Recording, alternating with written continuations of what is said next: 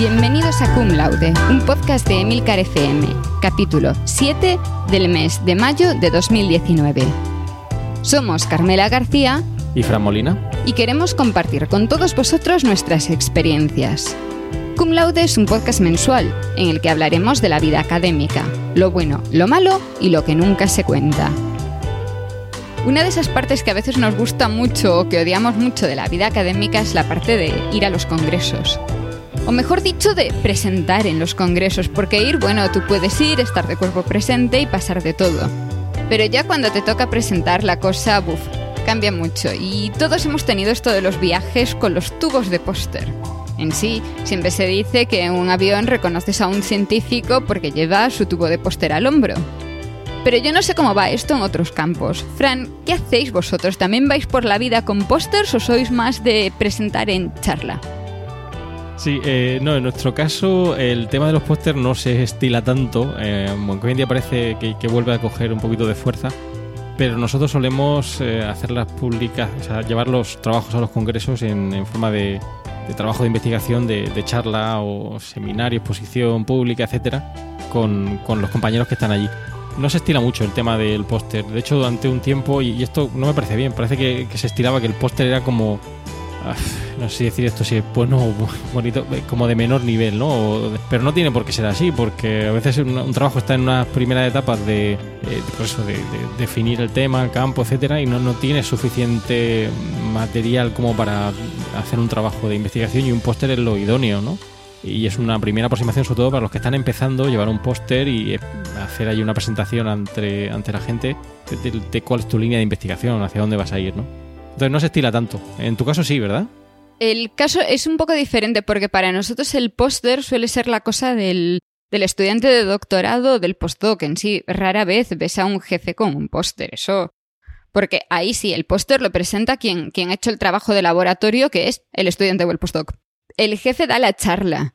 Lo que pasa es que en lo nuestro es el sistema es mucho más complicado porque bueno, puedes ser invitado si eres así una persona muy muy destacada en el campo puede ser un, ponente invitado, pero normalmente tienes que enviar un, un, abstract, un resumen de lo que vas a presentar y tu charla tiene que ser seleccionada.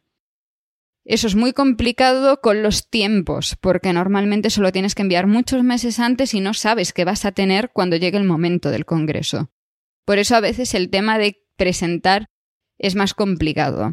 Además, aunque, tu, aunque el jefe tenga un, hueco para presentar, puede presentar una cantidad limitada de cosas del grupo. Entonces se tira, el resto va en póster. Pero entonces, porque nosotros también lo tenemos. Eh, el, trabajo que enviáis a los congresos, en, mi caso, ¿no? Nosotros lo enviamos a un congreso y está sometido a un proceso de evaluación. Es decir, normalmente hay dos revisores que son los que evalúan cada ponencia en el congreso y son ellos los que, a tenor de esas valoraciones, los que deciden si finalmente ese trabajo em, acaba siendo presentado en un congreso o no. Por lo tanto, hay un proceso de revisión, de manera análoga a lo que pueda ocurrir en una publicación, aunque hoy en día ya se estilan, por lo menos en mi área, ya revisores de tres, cuatro o cinco revisores, ¿no? Pero en un congreso, un par de revisores es lo más, lo más común en mi área, ¿no? Es decir, dos personas que evalúan tu trabajo y deciden si contribuye de manera suficiente en ese campo para poder presentarlo en un congreso. En tu caso también, ¿no? Sí, hay una, hay una evaluación, el sistema va a variar dependiendo del tipo de congreso que sea, pero es que lo que, lo que me acabo de dar cuenta es que me acabo de acordar que para vosotros las eh, presentaciones en congresos son algo bastante relevante que cuenta. Para nosotros no. No te, no te creas, esa cuenta, mm, yo diría que es al, principio, ¿no? Pero cuenta más, eh, más como, como enriquecimiento personal, ¿no? Porque realmente presentar un trabajo en un congreso, y ahora si quieres podemos hablar de cuál fue nuestra primera experiencia, porque yo la recuerdo como, como si fuera ayer. Eh, presentar un trabajo en un congreso es, es, un, es, un, reto, es un reto para una persona que acaba de empezar. Eh, si es un póster, pues entre comillas es más sencillo, ¿no? Pero claro, enfrentarse de nuevo a una audiencia de 30, 40 personas que puedas tener allí en la sala y presentar un trabajo de investigación, cuando la gente que está allí sentada es gente que probablemente está citando en tu trabajo, acaba siendo un reto. Antes sí que se valoraba un poquito más, ¿no? El tema de los congresos en, nuestras áreas hoy en día, pues eh, desafortunadamente no tanto. Eh, y yo creo que sobre todo debe valorarse más, sobre todo a nivel personal, ¿no? Es decir, cómo te enriquece a ti hacer esa presentación, eh, cómo te acabas soltando en público, ¿no? Hablando en, principalmente, sobre todo si es un congreso internacional en inglés, sobre ese trabajo, ¿no? Sí, a ver, es que en, lo nuestro, por ejemplo, no se, casi no se lleva lo de presentar cosas que todavía no se han publicado. O sea, normalmente envías un, un resumen eh, críptico en el que nadie entiende nada y quien está evaluando dice, uff, parece que tienen algo, parece que pueden tener algo y, deciden si darte el hueco o no. Al menos eso nosotros lo hemos hecho varias veces ya. Pero es por eso, porque el campo en el que estoy yo ahora es eh, muy, muy, muy competitivo. Es muy difícil publicar en un índice de impacto alto al final. Entonces solamente presentas en un congreso algo no publicado si estás ya a punto, si ya lo tienes enviado, cosas así. Entonces, al final es eso, no, pueden evaluarte mucho porque, porque no le vas a decir a, tu competencia qué es lo que estás haciendo seis meses antes. Ah, vale. No, en nuestro caso es distinto. En nuestro caso es, ya digo, es un reto porque, claro, eh, mm, aunque sí, obviamente tienes ese miedo, ¿no? Que alguien te robe la idea, ¿no? Pero sí que aprovechamos para, para que nos den feedback, ¿no? Es decir, para que nos den comentarios esos compañeros eh, que como diremos ahora, pues también es una oportunidad ¿no? para conocerlos en persona y que te den comentarios sobre mejoras o sobre cosas que no has tenido en cuenta eh, y que podrías incorporar en el futuro como línea de investigación, ¿no? Entonces es un ambiente muy, muy distendido, ¿no? Muy de, de, colegueo, ¿no? De compañerismo, ¿no? De incorpora esto, incorpora lo otro, siempre y cuando, como digo, haya pasado ese proceso de revisión de manera satisfactoria y te permitan presentarlo. Eso era más el caso durante mi tesis. Era un campo en el que, a ver si había otros grupos haciendo lo mismo, pero había más buen rollo, más colegueo, no había tanta puñalada por la espalda. Entonces, eh, sí presentabas, y yo presenté en congresos cosas que todavía no estaban publicadas, pero que, que todavía faltaba, que todavía había experimentos que hacer por el camino, pero te ayudaba mucho compartirlo con otra gente. Ahora, ¿no? Y en sí, eh, hace un año y pico, tuvimos una situación de presentar algo en un congreso novedoso sin haberlo publicado y que otro grupo tuviese lo mismo y tener un problema grave para ver cómo lo publicábamos, quién lo enviaba antes cómo se enviaba y todas estas cosas, porque no conseguimos ponernos de acuerdo con ellos. Bueno, más bien ellos no quisieron ponerse de acuerdo con nosotros y ahí entra el problema de igual teníamos que habernoslo callado. Sí, sí. Y, ahora que has dicho antes, porque has comentado antes tu experiencia al principio, ¿no? Como, como estudiante de doctorado, ¿tú recuerdas esa, primera experiencia presentando un trabajo en un congreso? ¿Fue un póster? Fue, supongo que sería un póster, ¿no? En tu área o, o no. En sí, la primera vez que presenté algo de ese estilo en un congreso fue un póster, sí, pero fue un póster en un congreso cuando todavía estaba haciendo lo que ahora sería el trabajo de fin de grado, cuando yo estaba en quinto de carrera, porque coincidió que mi grupo de investigación estaba organizando un congreso y me dieron la oportunidad de presentar el trabajo en ese, en ese congreso en forma de póster. Luego ya el resto sí, a ver, pósters, es que en sí tampoco te puedo decir cuál fue el siguiente póster que presenté, no lo recuerdo presentado un montón de veces pósters y es algo que odio a muerte porque odio cargar con el tubo del póster. Además, es, una situación, la gente piensa que estás allí en el póster y lo explicas y ya está. Pero es una situación súper estresante cuando tienes una sesión de pósters de dos horas y tienes dos opciones. O bien a nadie le interesa tu póster y te aburres como una ostra allí, o a todo el mundo le interesa tu póster y tienes dos horas en las que no respiras, no puedes beber, no puedes ir al baño, no puedes hacer nada. Y yo, he tenido esa situación varias veces y en plan, prefiero dar una charla que tienes tu, tu slot de tu hueco de 10 minutos, 15, media hora, lo que sea, sueltas tu rollo, te hacen tus preguntas y ya está. Luego te preguntarán en, el coffee break. Pero pero no tienes esa historia de estar allí horas y horas y que no te puedes ir y que ya ha acabado la sesión de pósters, pero tienes a gente preguntando. ¿Y, la presión? Es decir, ¿tú crees que hay más presión en, el terreno de las preguntas cuando estás presentando un póster o, un trabajo de, a nivel de exposición en, una sesión? ¿Quién te pregunta más? ¿Quién te pregunta más? ¿El que está presentando el que está preguntando de allí con el póster o el que está luego en la sesión escuchando de esos 15 minutos? Yo creo que se pregunta muchísimo más en los pósters pero eh, entra más pánico cuando te preguntan presentando en una charla, porque en la charla te hacen, te hacen preguntas en general o para, mm, para destacar, gente que directamente intenta destacar entre el resto y te hacen una pregunta para quedar bien, que puede ser una chorrada, pero que a lo mejor no tienes idea de cómo contestar y tienes al resto del público mirando y esperando a que digas algo.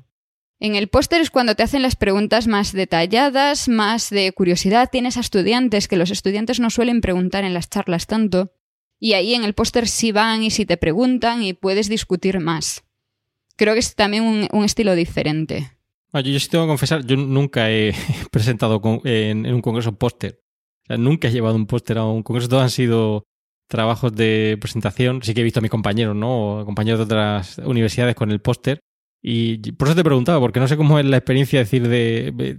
Yo, eh, yo recuerdo, si quieres puedo contar aquí mi experiencia, ¿no? Mi primera experiencia presentando un trabajo en un congreso que fue un poco... Venga, cuenta tú la primera charla y luego cuento yo la mía, a ver si ganas. Eh, venga, vale. Seguro que ganas tú, pero bueno.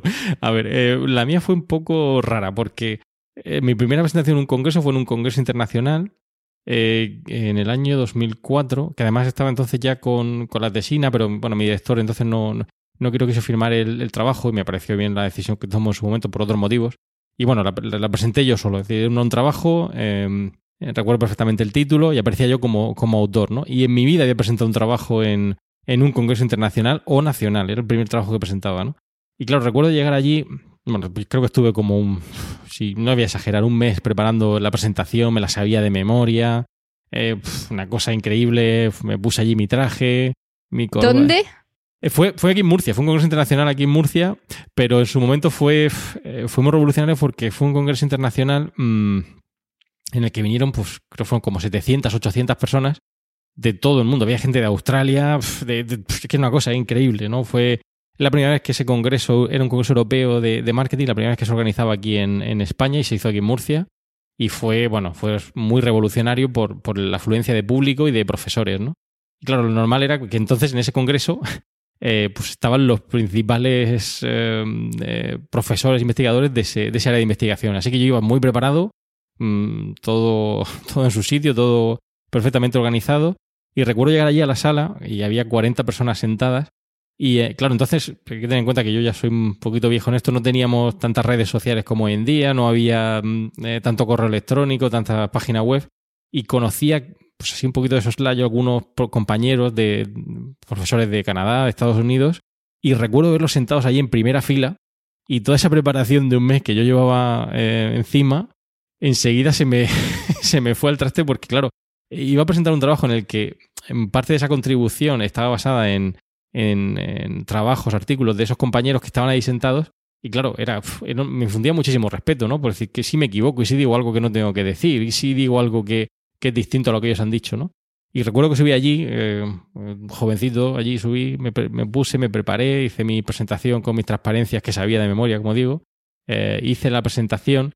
Recuerdo ver algunos de esos eh, profesores, recuerdo un profesor canadiense que ya, ya está retirado el hombre, iba allí con chanclas. Eh, ten en cuenta que era Murcia, el mes de mayo, eh, y esta gente venía en chanclas con pantalón corto, camiseta más corta, allí eh, clavado en la silla, ¿no? Repantingado, ¿no? Y yo con mi traje puesto, presentando mi trabajo ante una persona que para mí era un, referente, ¿no? Como un ídolo de, Hollywood. Hice la presentación, em, no sé si bien o mal, supongo que fatal porque estaba muy nervioso. Me hicieron algunos comentarios, pero la verdad que fueron muy enriquecedores, ¿no? Fueron ideas, sugerencias. Y recuerdo que este profesor en concreto, eh, el Cochrane Smith, me hizo algunas ideas que luego, o sea, me sugirió algunas ideas que fueron muy útiles para el desarrollo de, mis trabajos de investigación, porque obviamente era un, era un referente. Cualquier palabra que saliera de su boca de ese hombre era, era la sabiduría en el campo de la innovación y el desarrollo de nuevos productos. Y fue una experiencia muy, ya digo, muy gratificante. Eh, me, permitió romper el hielo y a partir de ahí ya dieron unas cuantas publicaciones en Congreso, creo que llevo ya más de 80. Y, pero bueno, en aquel momento aquella la recuerdo con mucho cariño y, me supuso un reto, un reto muy importante. ¿Y la tuya? A ver, ¿cómo fue? A ver, la mía fue que yo me iba a ir de estancia a Estados Unidos y había un congreso de, de facos justo un pelín antes de que mi estancia fuese a empezar. Entonces mi jefe decidió que yo tenía que ir a ese congreso.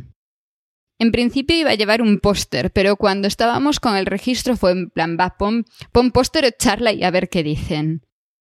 Y mm, a una semana de, irme para allá, todavía no, no habían dicho nada. Y en sí, prácticamente cuando yo ya iba a imprimir un póster, llegó un correo diciendo que no, que tenía una charla. Esto era mi primer año de tesis y recordemos que yo me estaba yendo de estancia allá. Entonces yo ya estaba bastante agobiada con preparar mi estancia. Me iba más de dos meses a Estados Unidos. Y me fui pues 10 días antes para poder ir al famoso congreso. El congreso era en Texas y mm, obviamente no había un vuelo directo, tuve que hacer ahí mis escalas y toda la historia. me pilló una tormenta, entonces me pasé más de cinco horas de retraso en, en el aeropuerto hasta que pude coger el último vuelo que me llevaba ya lo más cerca al sitio, en el que me iba a recoger un futuro colaborador que yo no conocía y me iba a llevar durante más de una hora en coche hasta el sitio del Congreso. En medio había pasado una noche en un hotel, tenía un jet lag tremendo y mi charla era la segunda del Congreso a las 10 de la noche hora de Texas. Llegué allí, me pilló un conocido de mi jefe y dijo, no te preocupes, te vamos a relajar y me dio una cerveza, no bebáis alcohol y todo esto, pero vamos, me dijo que eso iba a funcionar, yo me negué rotundamente, era la una de la mañana para mí, me estaba muriendo de sueño, destrozada, yo di mi charla. Y en sí, en la primera fila, eran, no sé, ciento y pico personas en el Congreso, y en la primera fila tenía al principal competidor que estaba arqueando una ceja según yo iba presentando y veía que no le estaba gustando nada lo que yo contaba. Al acabar mi presentación fui el primero en preguntar. La cosa acabó muy bien. O sea, no sé cómo fue la charla o no fue la charla, es lo que tú dices. O sea, mi memoria bloquea completamente si lo hice bien o lo, hice mal. Pero luego estuvimos hablando y al final nosotros publicamos ese trabajo porque estaba todavía sin publicar y ellos publicaron otra cosa y, mantuvimos un, buen contacto después. Pero sí, fue, una primera muy, muy dura. Tuve otras peores después, porque tuve mi dar una charla después de una persona con un premio Nobel en la misma sala, con fácil, no sé, 300, 400 personas en la sala. Pero en general, la mayor parte de charlas de congresos que he dado han sido en auditorios más pequeños, eso, en torno a 100 personas, y sí es cierto que yo lo que noto mucho es el convencimiento. Cuanto más es mi trabajo y es algo que conozco muy bien, más relajada voy. Mm, sí, en eso estoy de acuerdo. Es decir, obviamente, lo que decía, es muy enriquecedor ir a un congreso, porque como es algo que tú has estado eh, mascando, analizando durante mucho tiempo, al llegar allí y presentarlo delante de una audiencia no deja de ser un, pues una situación que infunde mucho respeto, pero como uno está seguro de, lo que ha hecho y sabe los pasos que, ha seguido para llegar hasta ese punto, pues eh, bueno, también es muy enriquecedor, ¿no? Sobre todo los comentarios, eh, supongo que tú también te habrás enfrentado a comentarios en congresos de gente, pues como dicen aquí, muy malaje, ¿no? Muy mala gente, ¿no? Que va simplemente para meter el dedo en la llaga. Eh, pero en general los comentarios que uno recibe en un congreso, sobre todo en las primeras etapas, cuando está empezando con su carrera investigadora, que sabéis que aquí tenemos muchos oyentes que seguro que están ahí en ese, en ese dilema, pues son muy, muy positivas. Es decir, que que yo creo que aquí os animamos a que, a que hagáis esas presentaciones, ya sea en, vuestro, en vuestra área con póster, con eh, charlas, eh, si sois invitados, etcétera, porque creo que os va, va a enriquecer muchísimo en, en, esas primeras etapas, sobre todo. Sí, yo es algo que recomendaría a, todo el mundo en el momento en el que. Porque normalmente el jefe siempre te dice lleva póster y todo esto, porque el póster lo sacas seguro, pero si hay esa opción, y, conste que a mí la primera vez me costó mucho, pero ahora es algo que, tengo muy claro. Si tienes opción de dar charla, da charla cuanto antes, porque cuando eres un estudiante de tesis o un postdoc muy joven o algo, eh, siempre tienes esa historia de que por muy, nervioso que te pongas en la charla, por mucho que dudes, aunque no sepas algo, son experimentos que has hecho tú directamente, es trabajo, investigación que has hecho tú, sabes del tema, no vas a dudar si te preguntan algo porque lo has hecho tú. Y todo el mundo va a tener esta historia de, ay pobre, qué jovencito, uy, que está nervioso, ay pobre, y no va a pasar nada. Mientras que si, si lo estás eh, intentando evitar y luego sigues en la carrera académica, y esto, yo tengo casos cercanos en los que ha pasado esto, lo has evitado tanto que llega el momento en el que ya no lo puedes evitar más porque, porque ya eres el jefe y tienes que dar la charla. Y ahí, si te pones muy nervioso, si no sabes presentar, si no sabes responder a las preguntas, ya se te va a mirar mucho peor. Y ahí ya no es tu trabajo, ahí estás presentando lo que está haciendo tu grupo de investigación, ya no es algo que ha pasado por tus manos, ya no es algo que has pensado tú directamente. Y es un, extra de dificultad. Yo es, lo que decía antes, a mí me afecta muchísimo, me cambia mucho la forma de presentarlo si es algo que he hecho yo directamente o es algo que ha hecho otra persona, aunque lo haya hecho supervisado por mí. Ya es diferente, porque ya si hay una pregunta ya voy a dudar esa es la diferencia. Yo en mi caso, digo, todos los trabajos que he presentado han sido porque los he llevado yo y claro, me sentía muy seguro, ¿no? Es decir, como he hecho yo el trabajo, la investigación, etcétera, me sentía muy cómodo. Sí que veo diferencias en, cuanto al tiempo de preparación, que no sé si a ti te habrá pasado. Yo recuerdo esa primera charla, como decía, en ese congreso internacional, que perfectamente estuve un mes preparándola para no equivocarme y revisar transparencias como 500 veces. Y ahora te soy sincero, si voy a un congreso, eh, en, el, avión, a última hora, eh, no hago ensayo, no me preparo nada. Eh, es lo que tú dices. Yo creo que cuanto antes se enfrente uno a estos miedos, entre comillas, de hablar en público en un congreso internacional, mucho mejor, porque tarde o temprano te vas a tener que, vas a tener que afrontar esa presentación en público.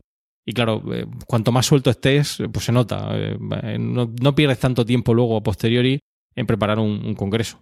No, a ver, las presentaciones yo creo que todo el mundo va cortando porque al principio siempre... Yo no soy tanto de, preparar las charlas antes, en sí es algo que creo que me hace más mal que bien, porque cuanto más intento practicar antes, lo memorizo muy fácilmente y luego sale demasiado mecánico en lugar de sonar más como hablo yo, normal. Y ahí sí que preparo las, eh, las diapositivas, las, el PowerPoint que vaya a usar, y luego le echo un ojo y todo esto, pero, pero no hago ese ensayo antes, a no ser que tenga un tiempo muy ajustado, que entonces sí que intento mirármelo una vez para ver si, si me va a cuadrar en el tiempo. Pero tengo eso, o sea, prepararlo la noche anterior o el mismo día. Confiesa que en ese viaje a, a, Texas para hacer esa primera presentación tuviste que ensayarlo mucho y tantas horas de avión dan para mucho, para hacer ensayo. Pues no, mira, lo, lo preparé antes pero no lo, no lo repasé en absoluto en el avión porque ahí me pueden los... No, no, me bloqueo muchísimo con eso y, no... sé que es peor para mí. Y es algo en lo que iba muy convencida porque era, era totalmente mi trabajo y es, prefiero improvisarlo en el momento. Tenía, las, tenía mis em, diapositivas preparadas, sabía lo que era, sabía el tiempo que tenía y ya estaba. Y, luego sí, le eché un ojo la, la, mañana mientras estaba esperando para el último avión, ahí sí le eché un ojo a, a ver que todo estuviese, ¿sabes? Que, que el ordenador funcionase bien, que todo estuviese en su sitio y todas estas cosas. Porque además, en esto se notan los años que han pasado desde entonces. En ese momento todavía había mucho esto de que si conecto mi ordenador, que si conecto otro, que si a ver si funciona, que si, si puedo conectar el proyector a él o no. Yo llevaba mis 200 adaptadores y todo esto. Sí, me ha hecho gracia también otra cosa que has dicho, lo de este compañero, este colaborador que, te echó una mano, te llevó a tomar la cerveza. Ya sabéis que aquí no fomentamos el consumo de alcohol. Eh, pero me ha hecho gracia porque yo, eh, la verdad que estoy viendo y mis últimas eh, presentaciones en congreso he estado un poco por, por esa. No me quiero hacer aquí el viejo ni el carca, ¿no? Pero, pero sí que veo que en, esos congresos, los últimos, sobre todo los que voy ya, me gusta animar a estos estudiantes de doctorado que van un poquito, pues eso, que acaban de empezar, ¿no? y romper un poquito, quitarles ese miedo que llevan a, hablar en público, eh, explicarles que no pasa nada, que estás allí para animarles, etcétera, y quitarles un poquito de peso, ¿no? Porque muchos se ven con esa responsabilidad, esa primera responsabilidad, los ves ahí en el avión, repasando las transparencias, memorizando, diciendo que la noche antes no han podido ir al evento social porque estaban haciendo ensayos, ¿no? Y tú vas allí y dices, tranquilo, no pasa nada, eh, no te preocupes, esto es fácil, disfrútalo, que lo recordarás con mucho cariño, ¿no? Porque veo pues eso, ahora estoy en el otro lado y, ya digo, no, no les doy cerveza, no les doy nada de alcohol, pero sí me gusta pues, ayudarlos un poquito. Es que al final el congreso, si las charlas están muy bien, y las, el descubrir qué está haciendo otra gente de tu campo, pero una parte muy importante para mí es la parte social del congreso. Y ahí el programa nosotros, o sea, el principal congreso del campo en el que estoy ahora siempre tiene sus dos, tres días de charlas y luego un día de, mm, de actividad social, de vamos todos de excursión aquí o allá y para poder em, hablar más con otra gente, tenemos nuestros coffee breaks y todo esto. Y sí, ahí te vas uniendo y es cambia la perspectiva, porque una vez que conoces a la gente de tu campo ya no tienes ese uy, qué nervios que les voy a contar a estos, ya es, uh, fulanito, venga, vamos para aquí, para allá, vamos a tomar un café. No, yo creo que la dimensión social de un congreso que muchas veces nos critican, ¿no? Que dicen, bueno, se ha ido de congreso. Claro, es uno de los puntos yo creo que más importantes y sobre todo, repito, para los que estáis empezando. Em, es importante eh, pues enfrentarse en un coffee break, ¿no? A un compañero, a veces a, un colaborador, a una persona, como digo, que es un referente en tu campo de investigación, intentar hablar, charlar con él y, explicarle quién eres, qué es lo que estás haciendo, porque en general la mayoría de los que trabajamos en este mundo pues, eh, estamos muy solícitos, no hay ningún problema, a echar una mano, a ayudar, a colaborar y a dar nuestra opinión al, respecto, ¿no? Eh, a mí ya me viene a veces algún estudiante de doctorado y me pregunta, y creo que es importante. Yo veo a veces también a gente que va a los congresos, y esto es algo que recuerdo de mi director de tesis que me dijo ese consejo y creo que tenía mucha razón. No tiene sentido ir a un congreso e ir a buscar a la gente que ya conoces, porque esa gente, cuando digo que ya conoces, a veces incluso de tu mismo grupo de investigación, Claro, es decir, si tú estás en un coffee break, intenta ir eh, de alguna manera a entrar en, en, esa conversación con gente de otras universidades, porque eso te abre un abanico de posibilidades, ya no solo de mejoras en tu trabajo de investigación, sino de mmm, conexiones futuras, pues a la hora de hacer estancias, supongo que a la hora de encontrar, eh, pues fuentes de financiación, becas, eh, trabajos conjuntos, etcétera. Eh, entonces hay que ir a esos congresos con esa visión, ¿no? no esa visión cómoda de voy a lo que conozco, sino todo lo contrario. ¿No te parece? Sí, sí, además, no sé, conozco varios casos de gente que incluso dice esto de es que mi jefe me obliga a ir a un congreso al año. Que yo es algo que no entiendo, en plan, a ver, ¿cómo que te obliga? O sea, te deja ir solo a un congreso al año. Esa, esa sería mi perspectiva, ¿no? Es más el, el, lo contrario. Porque para mí es eso, es el ver a toda la gente, tener esa eh, irte por ahí después de que acabe el congreso, que es algo, es, un congreso es algo que la gente no sabe que es súper cansado, o sea, tú acabas destrozado. Pero, siempre sacas esas fuerzas para, a la hora a la que han acabado ya las sesiones, todavía irte por ahí con la gente del congreso. Que siempre tienes los bares de la zona de los congresos que ya saben por qué viene tanta gente en grupo. Y también además tienes la oportunidad de visitar un montón de sitios. Porque mm, Sí, es cierto que la gente en general critica los macrocongresos estos de médicos en los resorts eh, súper caros, pero bueno, hay de todo. Al menos en mi campo los congresos suelen ser muy modestos y más low cost comparado con eso, pero sí suelen ser en lugares de lo más variados. Entonces, mientras que he tenido el congreso, mientras estaba en la tesis en Madrid, el congreso súper aburrido que pese a ser internacional caía en Madrid, y bueno, el Congreso en Madrid, pues vale. Pero luego he tenido congresos que han molado mucho por la localización. A ver, yo creo que el que gana en estos momentos es el congreso, un congreso hace dos años en Yellowstone. O sea, no era en Yellowstone, era en, un pueblecito muy cercano, pero estaba menos de una hora en coche del parque de Yellowstone. Entonces, la, la, jornada extra que tuvimos de actividad social, fuimos a visitar el parque y ver todas los, todo lo que hay allí. Los géiseres y todo esto de los bichos. A ver, para nosotros además los bichos estos que viven en condiciones extremas son muy interesantes. Esto era puramente científico. Y a ver, obviamente mi jefe, mis compañeros de laboratorio y yo nos cogimos también un par de días extras para poder visitar un poco más en detalle aquello. Aparte de eso, no sé. A ver, alguno de los sitios tuyos, mientras yo voy pensando, a ver, así, alguna otra cosa. sí, lo que pasa es que tampoco queremos que nuestros oyentes piensen que eso, que lo que hablamos, que los congresos son solo para pasarlo bien. Es decir, esa dimensión social, como decía Carmela, creo que es fundamental. Hay que explotarla y aprovecharla para, pues eso, para conocer otros lugares y conocer a otras, otras personas, otros compañeros que a mí, en mi caso, pues me han enriquecido mucho. Yo recuerdo un congreso que tuve en Canadá en el año 2005, eh, donde conocí a una de las personas con las que más he trabajado en el mundo del marketing móvil y lo hice así, es decir, me dirigí directamente a esa persona y decir, oye, me encanta el trabajo que estás haciendo, creo que es súper interesante, yo estoy haciendo esto, y a partir de ahí empezó nuestra colaboración. En cuanto a los congresos eh, más llamativos, pues he tenido congresos muy, muy importantes, en el, por ejemplo, en, la Asociación Americana de Marketing, que organiza dos congresos, uno en verano y otro en invierno. Yo he ido al de verano en, en Boston, en un sitio muy bonito, pero bueno, digamos que esa dimensión social pues tampoco era para tirar cohetes. Además es un congreso muy peculiar, ¿no? Porque tiene un, un job market, sobre todo para aquellos estudiantes de doctorado que están han acabado su tesis y están buscando un sitio donde, eh, donde, donde trabajar, aunque eso ya hablaremos en otro capítulo de Good de cómo funciona después de la tesis.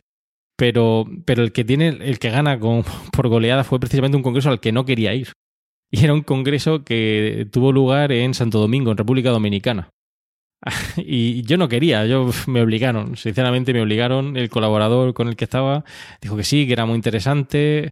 No quería ir, pero porque precisamente el año siguiente, eh, bueno, un año siguiente, no, tres meses después yo tenía que ir a Estados Unidos a hacer eh, mi estancia de casi un año y me daba, entre comillas, un poquito de, miedo tener que hacer tanto viaje. Eh, no, no, me llamaba la atención, ¿no? Y lo recuerdo con, la verdad, con esa dimensión social eh, probablemente el que más eh, pues he conocido gente, he tenido charlas más distendidas, porque obviamente el lugar era propicio para ello, ¿no? Es decir, el clima era ideal, el sitio pues, muy interesante, eh, y la verdad que fue muy. conocí a muchísima gente en aquel congreso y lo disfruté mucho. Pues con, eso me acabas de recordar uno que fue, fue cuando estaba todavía en mi tesis. Y era un congreso de fagos, un congreso de fagos que tiene la fama de ser, sería el equivalente al que yo fui en Texas, la vertiente europea. Y tiene la fama de ser siempre en sitios así muy de playa y tal y cual. Y el año que yo fui fue en un resort en Mallorca. Me sentía súper fuera de lugar. O sea, eh, aquello estaba lleno obviamente de alemanes. Era ya empezando la temporada baja, no sé, finales de septiembre o algo así.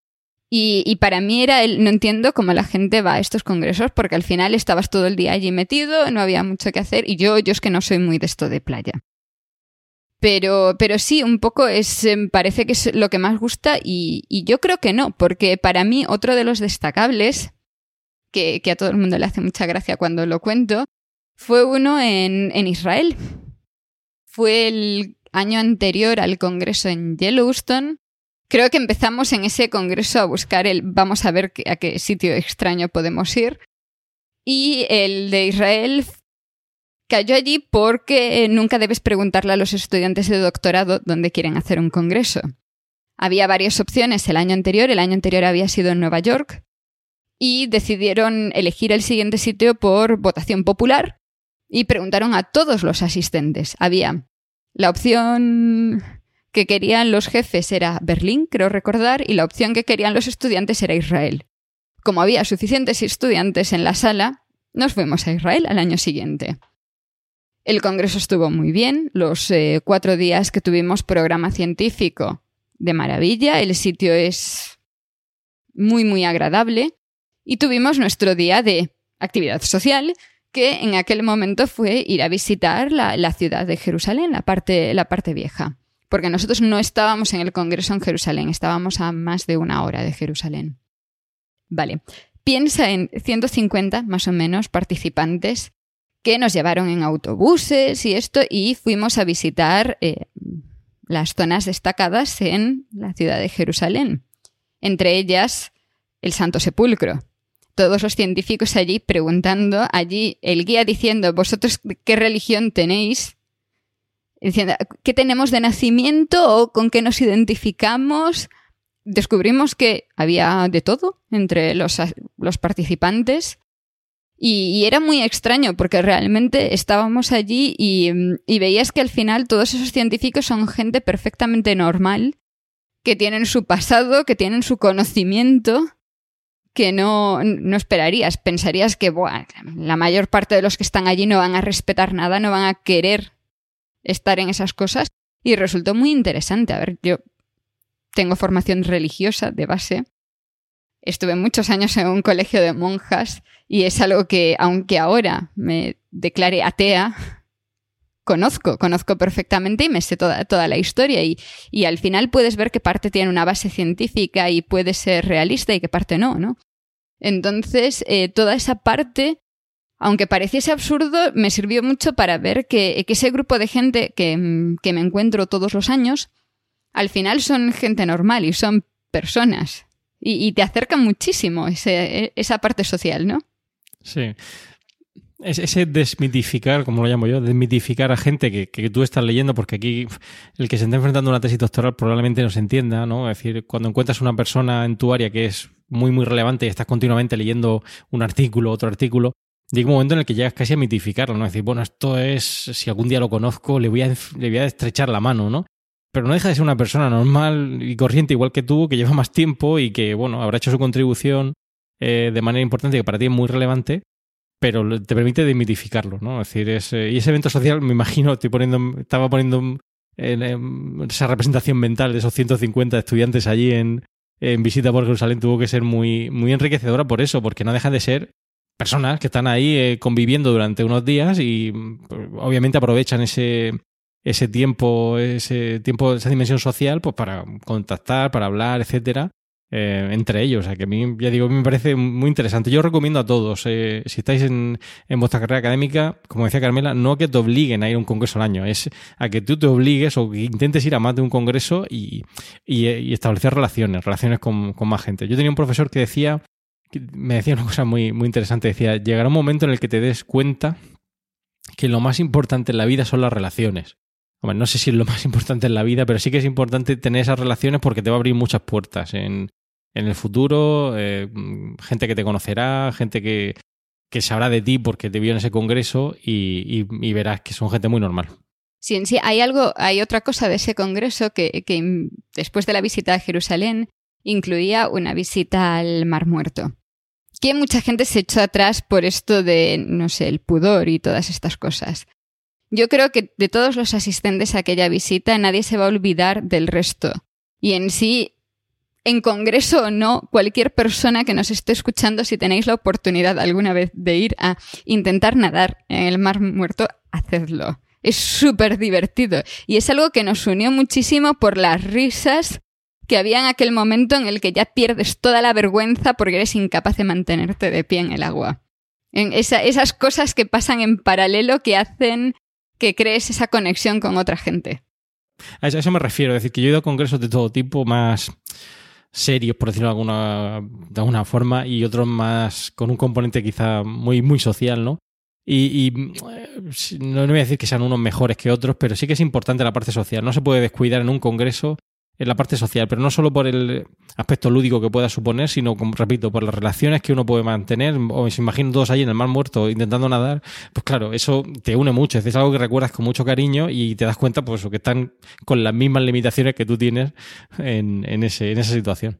Sí, a veces es que se, se, intenta saturar mucho un congreso porque se intentan poner todas las sesiones posibles, sesiones en paralelo, ir quitando tiempo del, de los coffee breaks, del, del hueco que tienes para comer y todo esto.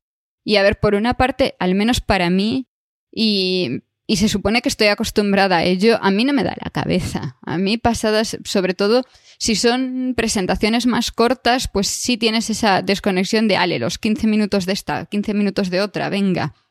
Pero ya cuando son presentaciones largas, de una hora, mi cerebro desconecta a cierto punto. Y cuando llevas tres días así ya no te enteras de nada. Entonces necesitas también esa parte, no solo para conocer a, otra gente, sino también para, para poder descansar un poco y estar preparado para la siguiente sesión, sobre todo. Creo que es por eso por lo que muchas veces, pese a haber sido un día muy duro, después de acabar las sesiones siempre suele haber un, aunque no haya un programa social planificado, la gente se junta y va a algún lado y se sientan por ahí y tal para, para desconectar un poco de esa, de esa parte súper dura, ¿no? Sí, porque, porque es eso, porque como tú dices, estar todo el día escuchando sesiones, que el primer día todavía, ¿no? Pero cuando vaya por el segundo, ¿no? Ya la cabeza hecha un bombo, pues bueno, eh, esa dimensión social, ese salir a tomar una cerveza, hablar con uno, eh, comer o cenar con alguien y hablar de algo que no sea a lo mejor trabajo, ¿no? Hablar de tu vida, de tu ciudad, de tu país, pues bueno, es eh, muy interesante para quitarte un poquito de la cabeza toda, toda esa presión o todo ese conocimiento que estás absorbiendo. Pero yo insisto, os recomiendo que si vais a un congreso, repito, no os pongáis con la gente que ya conocéis. Ir a buscar a gente que no conozcáis porque va a aportar muchísimo. Y para ir acabando, yo solamente hay un tema más que, que me gustaría tocar respecto a los congresos, que es la parte del, del dinero. Porque, claro, estamos diciendo sitios así súper exóticos para ir a congresos y esto implica que el congreso es caro. No sé cómo anda en tu campo normalmente la inscripción, en el mío puede llegar a subir a 700 euros. Fácil. Entonces, claro, eso es muy difícil para, para un pobre doctorando español intentar pagar eso. Hay jefes que te lo pagan, hay jefes que no. Pero bueno, yo quería aclarar que al menos en, en, en muchos casos, si hay una sociedad detrás, suele haber becas para poder asistir. Entonces, si, si presentas un póster, si presentas una charla, puedes optar a una beca y entonces la inscripción en muchos casos te puede salir gratuita o reducida. Y luego está el tema de que si, si te apuntas con tiempo suficiente, el vuelo va a salir un poquito más barato y al menos, mira, por muy país rico en el que yo esté ahora, nosotros cuando vamos a congresos y solemos ir tres, cuatro del laboratorio, nos buscamos un Airbnb.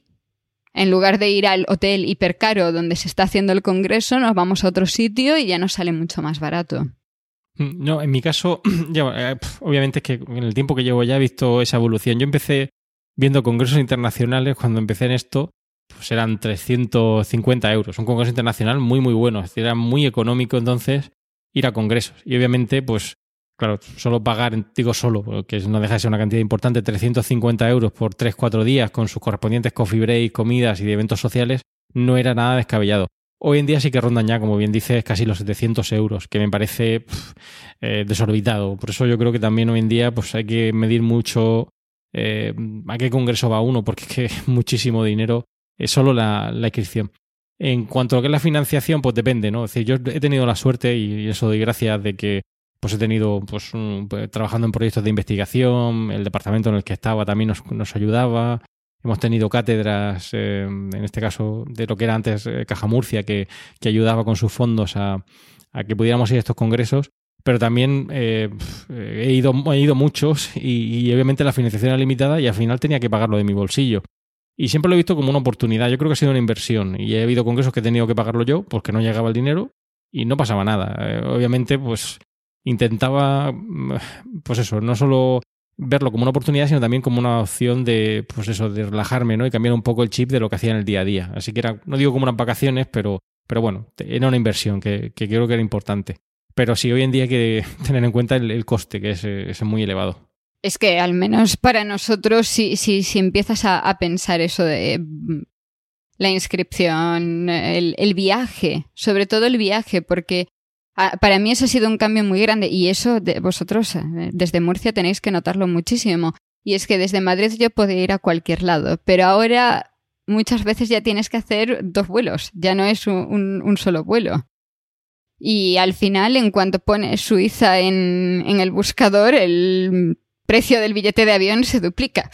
Entonces, ahí sí, sí suma muchísimo, pero, pero siempre, siempre hay forma, siempre hay forma de, de encontrar algo y, es eso, al menos en, bioquímica es muy fácil encontrar. Y todavía en mi campo más pequeño, más específico, hay congresos que son incluso con inscripción gratuita porque siempre tienes patrocinadores y todas estas cosas que ayudan a ir bajando el precio para justo poder permitir que todo el mundo pueda intentar ir y no estar dejando a nadie fuera.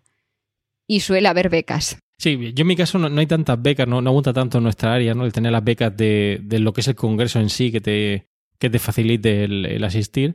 Yo lo veo siempre, ya digo, como una, como una inversión. Hay gente que me decía en su momento que estaba loco, ¿no? Cómo me gastaba mi dinero en ir a un congreso académico. Y para mí era una inversión. Era decir, bueno, no me importa pagar ese congreso que ya no me pueden financiar porque a lo mejor ya he ido a dos no lo hacía solo por el componente social, eh, muchos congresos de esos no tenían prácticamente esa dimensión social, pero si me permitían ir a ese congreso, conocer a una persona que sabía que iba a presentar un trabajo que era muy relevante en mi campo, eh, sabía que eso me iba a compensar a futuro en, el desarrollo de mi trabajo de investigación, de mi tesis, etcétera. Entonces, no, digo que, tirara con pólvora de rey, obviamente trataba uno de buscar el vuelo más económico, etcétera, y teníamos el problema, obviamente, también, como dice aquí, de Alicante, es el vuelo que normalmente cogíamos. Sí que teníamos conexiones con algunos países, pero bueno, cuando ya era de dimensión internacional o había que cruzar el charco, ya la cosa se disparaba. Pero bueno, ya digo, he gastado dinero en congresos eh, de mi eh, de mi hucha personal y no, no, ya digo, no me arrepiento. Creo que ha sido una buena inversión. Yo nunca he pagado un congreso completo de mi bolsillo porque siempre he tenido la suerte de que mi, mi jefe ha podido, o sea, tanto cuando estaba en España como ahora, siempre hay dinero suficiente en los proyectos como para financiar esos, esos viajes. Pero sí he puesto dinero de mi bolsillo durante el congreso porque es algo que a cierto punto ya me da, me da casi vergüenza, algo que va a ser exclusivamente para mí, hacer mis contactos y todas estas cosas, luego irle con la factura del restaurante a mi jefe, por ejemplo. Ahí ya es que no, me atrevo. Entonces, esa parte... Sí, no, obviamente, ya, ya, claro, yo, yo ya, ahí no entro, porque obviamente, como suelo decir, si está uno o tres días en Chicago, pues tienes que comer, pero tendría que comer en Chicago y tendría que comer en Murcia. O sea, que comer tengo que comer. Esa factura obviamente sale de mi peculio y no voy a tener eh, mayor problema. Eh, pero claro, todo lo que es viaje, alojamiento, se puede disparar mucho, sobre todo en función del destino, que puede ser eh, importante. Pero bueno, ya digo, había años donde a lo mejor iba a cuatro congresos internacionales y claro, ya la financiación tenía un límite, no podía, no podía seguir hasta el infinito y más allá. Había que llegar a un momento en el que, bueno, se acabó y si quieres ir, pues te toca pagarlo. Y bueno, no pasa nada, ya digo, no. Eh, obviamente eso también te hacía ser un poquito más responsable. Eh, yo soy de, los que iba al Congreso e intentaba no fallar a ninguna sesión, a todas las sesiones, etcétera. Y sobre todo muchas veces porque me costaba, o sea, era de mi bolsillo y si tenía que pagarlo, pues no iba a estar allí paseándome en el hotel o de paseo y quería aprender. Sí, para mí siempre ha sido un poco y sigue siendo igual. Una vez que estoy en el Congreso eh, me, me puede esa culpabilidad si no, si no voy a las sesiones.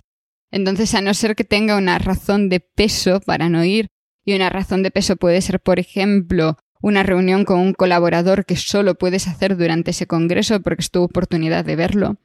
Si no es por algo así, yo voy a todas las sesiones. Si hay sesiones en paralelo, busco la que vaya a ser más interesante. Y estoy permanentemente tomando notas y todo esto. No, no puedo con esa gente que va a la sesión y se queda dormido, por ejemplo.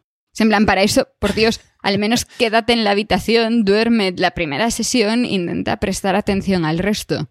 Y es algo que me molesta mucho, sobre todo en la gente que me rodea, porque veo que a lo mejor ese, el pagar esa, ese congreso a esa persona podría haber ido otra persona que lo aprovechase mucho más. Pero bueno, esas cosas pasan y por eso recomendamos a todos nuestros oyentes que aprovechen los congresos. Sí, sí, totalmente de acuerdo. Y creo que podemos dejarlo por hoy y seguiremos contando en los futuros capítulos estos detalles de la vida académica. Bueno, pues nada, hoy me toca hablar de una universidad, eh, un campus en el que haya visitado eh, los últimos años y hoy os voy a hablar de uno que siempre me ha resultado ah, muy peculiar por su distribución, características, etcétera. Eh, la universidad que os voy a comentar hoy, el campus relacionado con la misma, es la Universidad Politécnica de La Peranta, también conocida como LUT, aunque realmente es La Peranta. Esta universidad, que está situada al noreste de Finlandia, es una universidad joven, tiene, vamos, tiene su origen en 1969.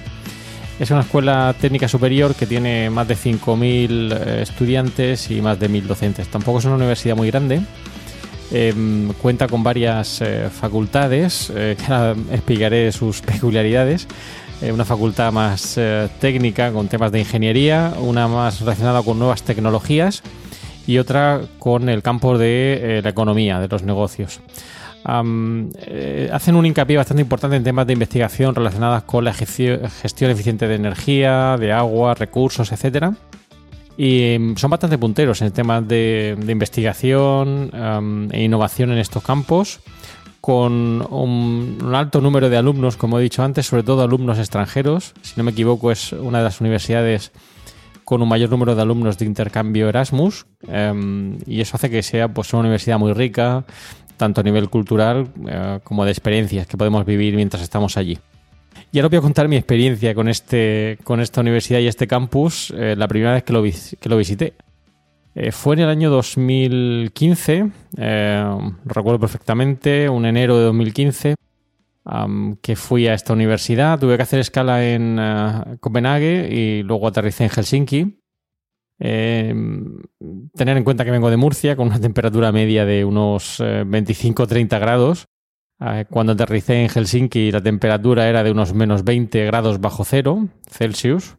Eso supone que hacía bastante frío. Tuve la mala suerte que me perdieron la maleta, así que solo llevaba una pequeña maleta de mano con, con algo de ropa y al aterrizar en el aeropuerto de Helsinki tampoco podía ir directamente a la Peranta, que estaba como unas dos horas en, en coche o en tren. Tuve que coger un autobús a una estación de tren intermedia, Ticurila, y de ahí coger un tren hacia la Peranta. Sí es cierto que el tren iba eh, como la seda, a pesar de haber mucha nieve en, la, en, las vías y demás, y no me quejo en absoluto, eh, con conexión wifi, todo muy confortable. El problema es que, claro, eh, tener en cuenta que yo no iba con ropa de invierno, llevaba ropa que aquí en enero, pues en Murcia es eh, casi de verano para mucha gente.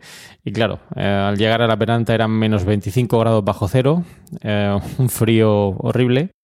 Y bueno, lo siguiente fue llegar al, al campus. me sorprendió mucho que me dieran una habitación dentro de la universidad.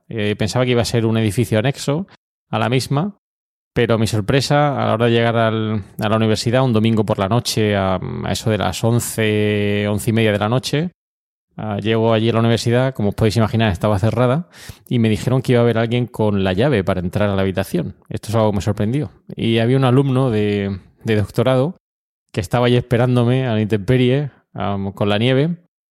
Eh, me da la llave y me dice que, bueno, que entra a la universidad. Os podéis imaginar mi cara, un domingo a las once y media de la noche, la universidad cerrada, me da una llave y tengo que entrar a la universidad, no había nadie dentro. Eh, parecía un poco de película, no sabía muy bien si es que me estaban tomando el pelo, pero me explicó que no, que entrara y que ahí estaba la habitación. Así que entré a la universidad a las once y media de la noche y cuál fue mi sorpresa, que más o menos con las indicaciones que me dio este alumno pude llegar a, a una habitación, una habitación reservada para profesorado, en realidad había varias, en aquel momento estaba yo solo Así que entré con mi llave y estuve en el campus de La Peranta durmiendo ah, durante una semana dentro del campus, yo solo, con la tranquilidad de poder moverme fácilmente por todo el campus. Y lo curioso es que aquí no había facultades tal y como las conocemos en muchas universidades aquí en España, sino que eran edificios anexos unos a otros, no había que salir a la calle y lo lógico era no salir a la calle con menos 25 grados bajo cero eh, así que todo se comunicaba a través de unos pasillos, algunos de los cuales no estaban refrigerados y la temperatura era realmente baja.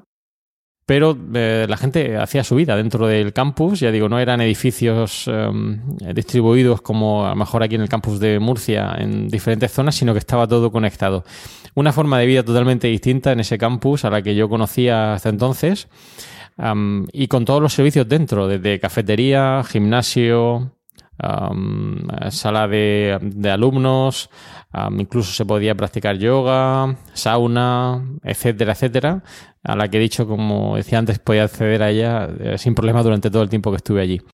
Toda una experiencia em, vivir en el campus de La Veranta, eh, en un entorno idílico, con un eh, lago justo a las afueras del campus, donde podías patinar em, y no podía nadar porque obviamente estaba todo helado pero muy interesante, muy bonito. Em, ah, toda una experiencia, como digo, diametralmente expuesta a la que yo conozco en el campus de Murcia o en campus más ah, tradicionales aquí en España.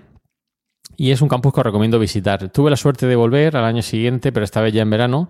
Y obviamente, la, aunque la temperatura era baja, no llegaba a los eh, menos 25 grados de invierno, con una temperatura media en junio de unos 15 grados. El entorno era distinto, todo era verde, eh, no había nieve. Pero bueno, eh, ya digo, merece la pena que visitéis el campus, tanto en invierno como en verano. Yo tengo la suerte de que muchos alumnos Erasmus de mi facultad ya van a visitarla, esa universidad, tenemos acuerdo de intercambio con ellos y me cuentan que la experiencia pues, es muy positiva, ya digo, por la riqueza cultural de gente y intercambios que se hace con esta universidad. Si tenéis la suerte de visitar esta universidad, la conocéis, pues bueno, como siempre aquí en Cum Laude os agradecemos vuestros comentarios para que nos digáis qué os ha parecido. Nada, muchas gracias y propicios días. Y esto ha sido todo por hoy. Gracias por escuchar Cum Laude y esperamos tu comentario sobre estos y otros temas relacionados con la vida académica. Puedes realizar tus comentarios y contactar con nosotros en emilcar.fm barra cum laude y en los otros medios de contacto que encontrarás en emilcar.fm. Y no olvides escuchar el resto de podcasts de Emilcar FM, donde podrás aprender muchos temas interesantes y de actualidad. Gaudeamus igitur, juvenes nun sumus. Gaudeamus igitur, juvenes nun sumus. Post iucundam juventutem, post molestam senectutem, nos avevitumus, nos habebitur.